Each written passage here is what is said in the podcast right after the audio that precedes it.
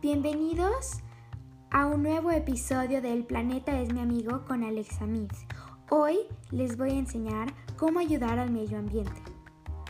Las personas siempre estamos contaminando y agarrando los recursos que la Tierra nos da y nunca estamos dando nada de vuelta y aún peor, la estamos dañando y arruinando, lo cual nos condena a todos. Los que quieren ayudar no saben cómo y por eso es este podcast, para ayudar a esas personas a saber cómo solucionar esos problemas porque uno puede hacer toda la diferencia. La naturaleza nos da todo. Nos da cosas para crear y construir. Nos da la comida y cosas necesarias para vivir, como fruta y los animales, de los cuales abusamos. La gente en vez de comérselo debido que es un poco de carne o de pollo o de pescado, acompañado de frutas y verduras, nos comemos más de lo que esos animales pueden producir.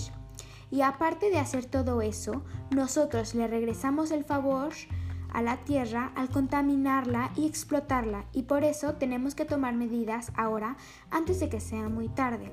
¿Cómo separar la basura?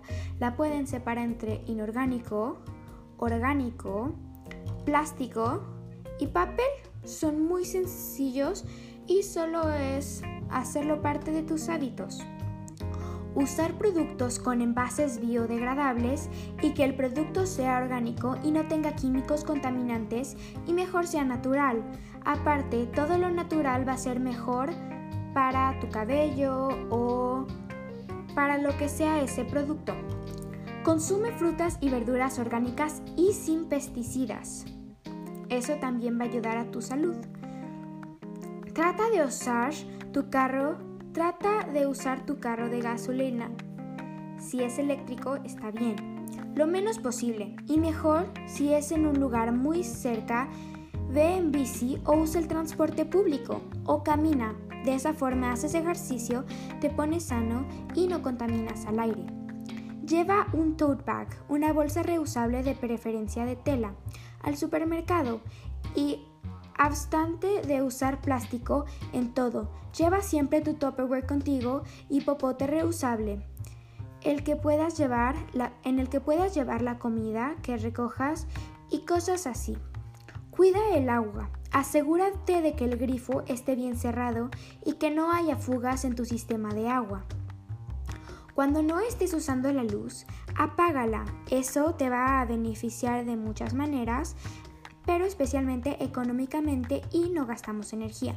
Y cuando acabes de cargar tu celular o haya algo conectado a una corriente, desconéctalo.